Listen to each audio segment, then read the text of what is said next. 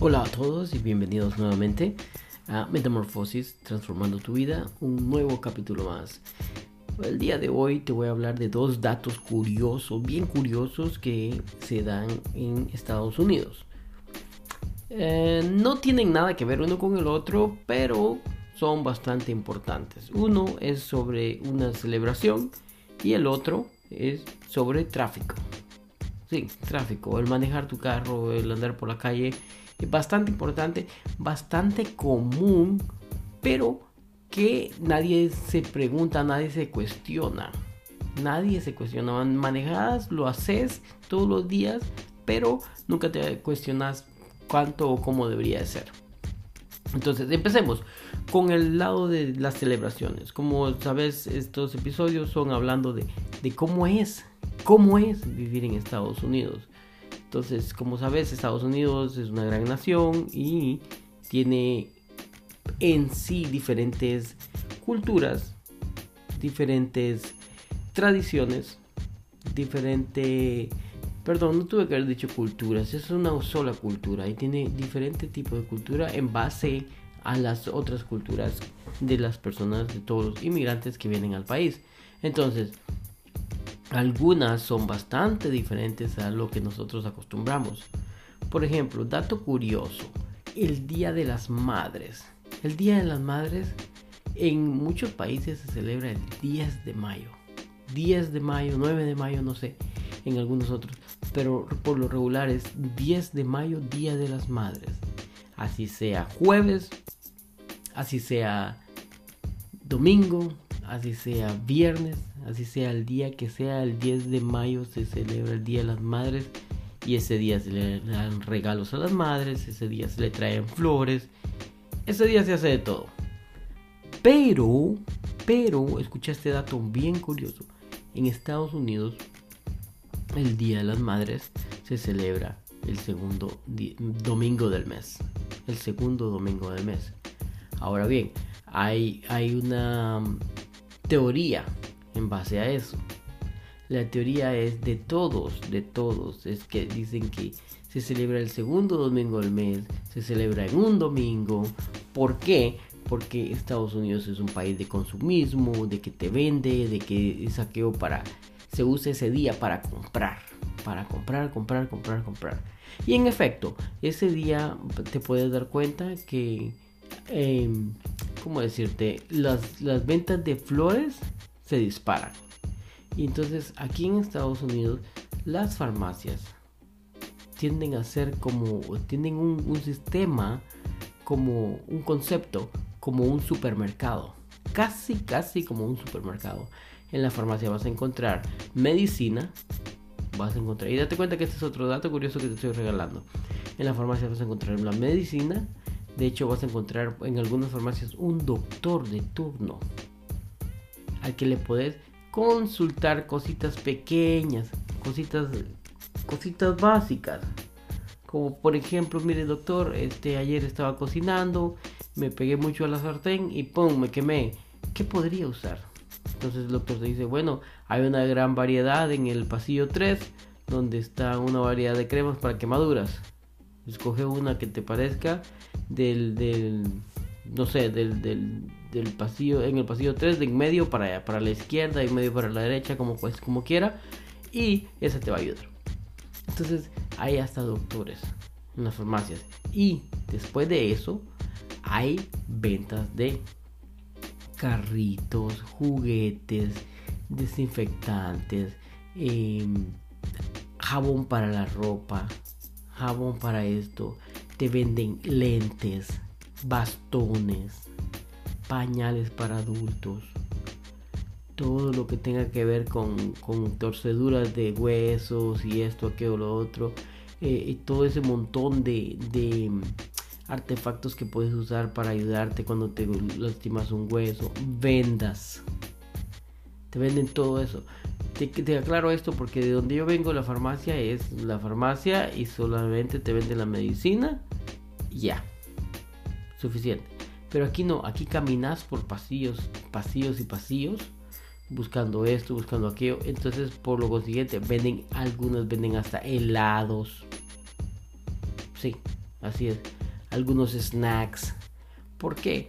Eh, por ejemplo, eh, Frito Lay, toda la marca de Frito Lay, toda la marca de, de, todos los snacks de, chips, agua, agua, algunas farmacias tienen agua, algo tienen, tienen, eh, no sé, peanuts, que sería ah, peanuts, maní, cacahuates, nueces, te venden una cantidad de cosas entre ellas, como dijimos, flores. Hay farmacias que siempre, siempre, siempre vas a encontrar flores, rosas.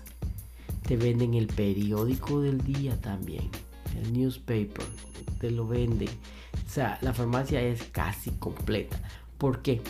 Porque muchas farmacias, algunas se tienen 24 horas al día y están más que todo en las esquinas, en, las esquinas de, una, de una calle. ¿Por qué? Para su fácil acceso.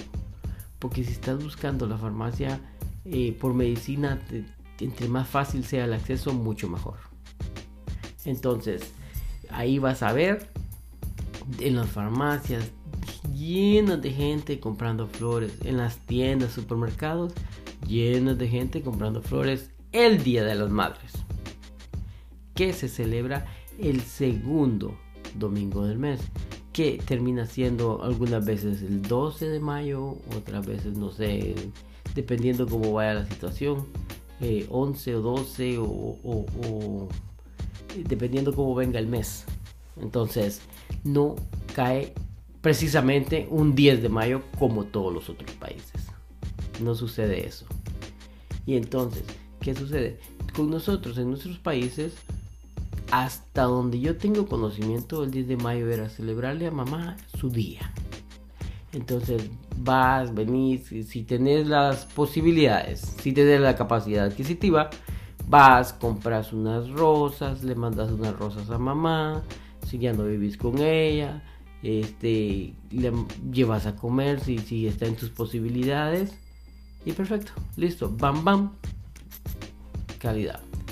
Entonces, esto es hasta donde yo tengo conocimiento en nuestros países. Porque ese día se festeja a mamá. ¿Ok? Entonces el, esposo por consiguiente también supuestamente tiene que llevar flores. Es la tradición, la costumbre que nosotros tenemos es así.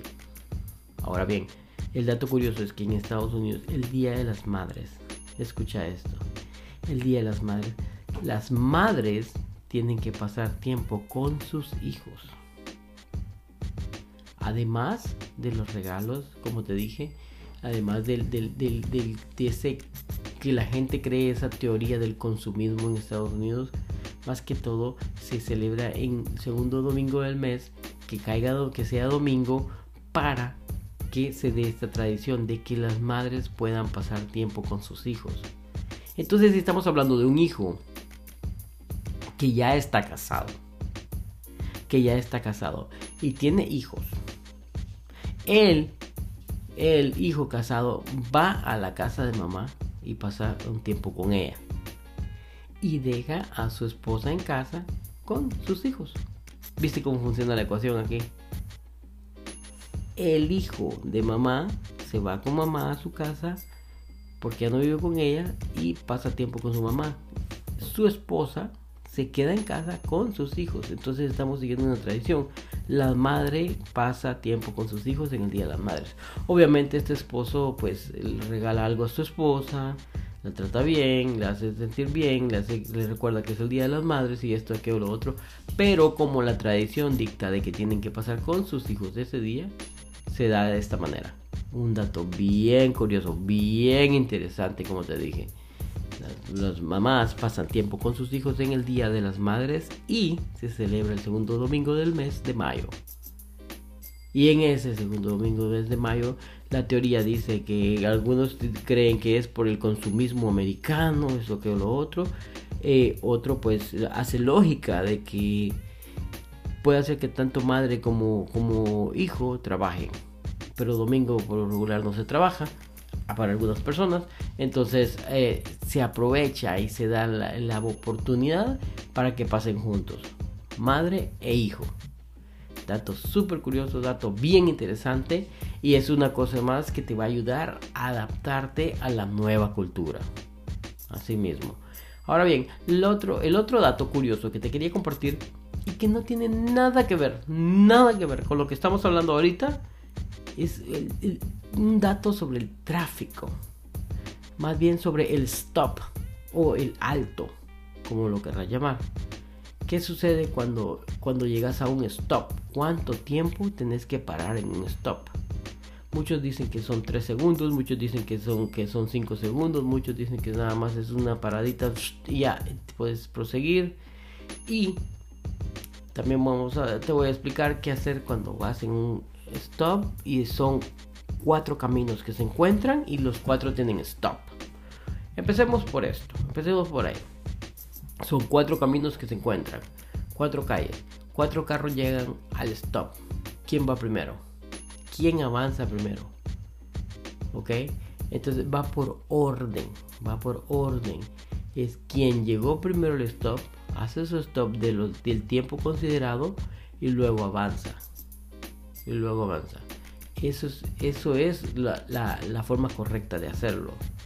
Entonces, no es porque llegaste al stop y tu carro se salió más de la línea del stop, ya puedes avanzar. No.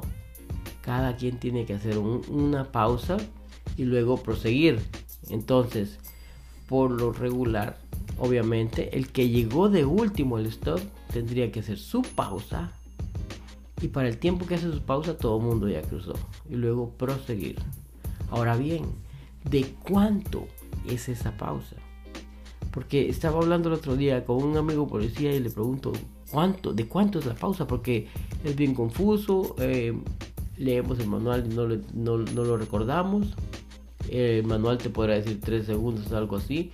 Pero le pregunté a este amigo policía, le, le pregunto, ¿cuánto requieren ustedes la pausa en el stop? Entonces me dice, me comenta y me dice, ok, la pausa en el stop requiere que las cuatro llantas del carro paren completamente. Una vez que las cuatro llantas del carro hayan parado completamente, puedes proseguir siempre y cuando no hayan carros alrededor que les toque su derecho de vía. Entonces digamos, llegas solo a la parada del stop, al alto, paras y tenés que asegurarte que las cuatro llantas completamente pararon y de ahí proseguir. Ahora bien, si te das cuenta, para el momento que las cuatro llantas llegaron a parar, ya te tomó como 3 a 4 segundos.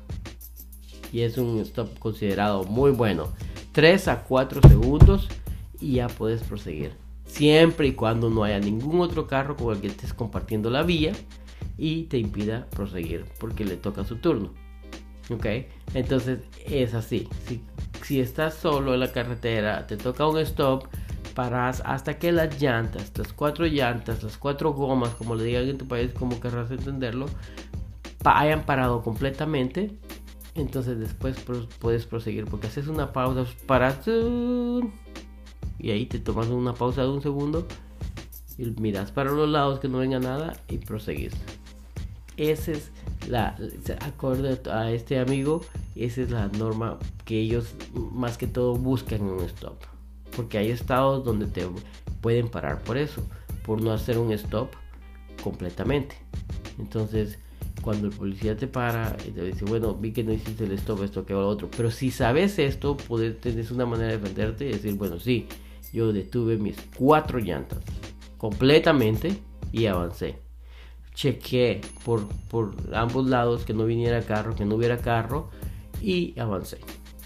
Entonces, ahí ya tenés dos datos bien curiosos, no están relacionados definitivamente, pero la idea es transformarte, la idea es eh, que, que comences a crecer internamente, que comiences a crecer sobre cómo adaptarte a la cultura americana, a ver cómo es vivir en Estados Unidos.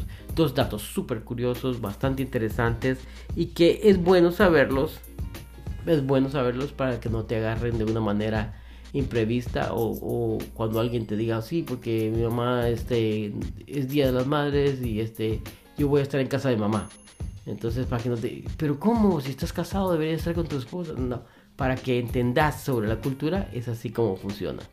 Y lo del stop, pues ya sabes, para estar de una manera segura, para manejar de una manera segura, no meterte en problemas y respetar a los demás. Muchísimas gracias por estar pendiente del podcast. Este, como te dije, vienen más, más, muchos más, pero muchos más episodios, muchos más capítulos sobre este podcast viviendo en los Estados Unidos, que yo sé que te va a ayudar bastante. Y definitivamente otros capítulos más motivacionales. Pero muchísimas gracias por estar pendiente de mi podcast, te agradezco mucho y espero que hoy pases un excelente día. Hasta la próxima, bye.